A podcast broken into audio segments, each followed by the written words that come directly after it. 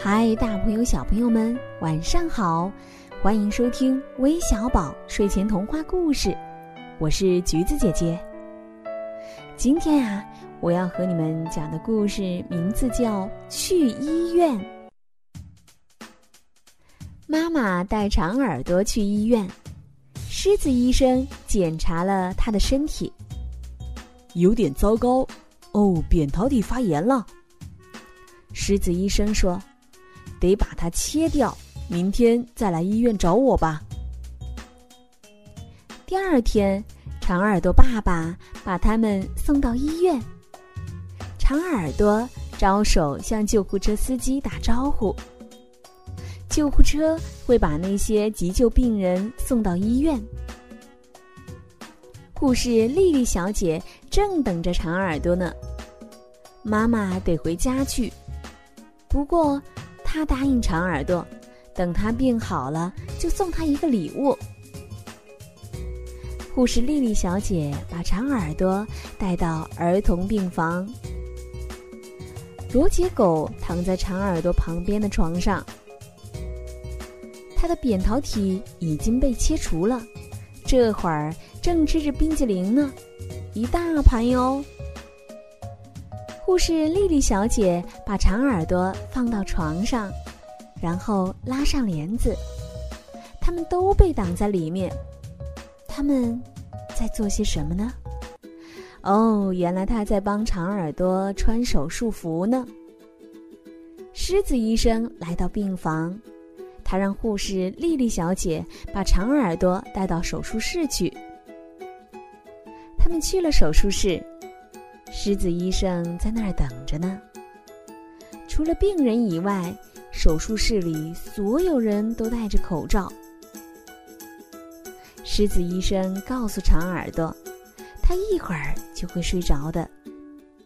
等他醒来时，手术就做完了。狗医生把面罩罩在长耳朵的鼻子和嘴巴上。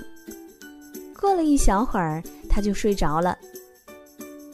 长耳朵醒来时，发现自己已经回到了病床上，罗杰狗就在旁边。哦，他的扁桃体也没了。虽然嗓子有点疼，不过吃上冰淇淋就好多了。这时，长耳朵看到妈妈被救护车拉进了医院，长耳朵想。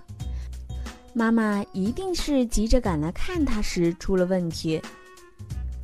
长耳朵等啊等，妈妈还是没来，结果把狮子医生给等来了。妈妈给你带来了礼物，他说着，用轮椅把长耳朵推走了。瞧，你的礼物，狮子医生说。一个小弟弟，你妈妈刚刚生下的。说完，他们一起进了妈妈的病房。哦，爸爸也在呢。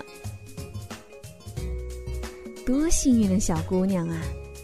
没了扁桃体，嗯，却多了一个可爱的小弟弟。不过，世界上没几个小孩在切除扁桃体后会得到这么棒的礼物呢。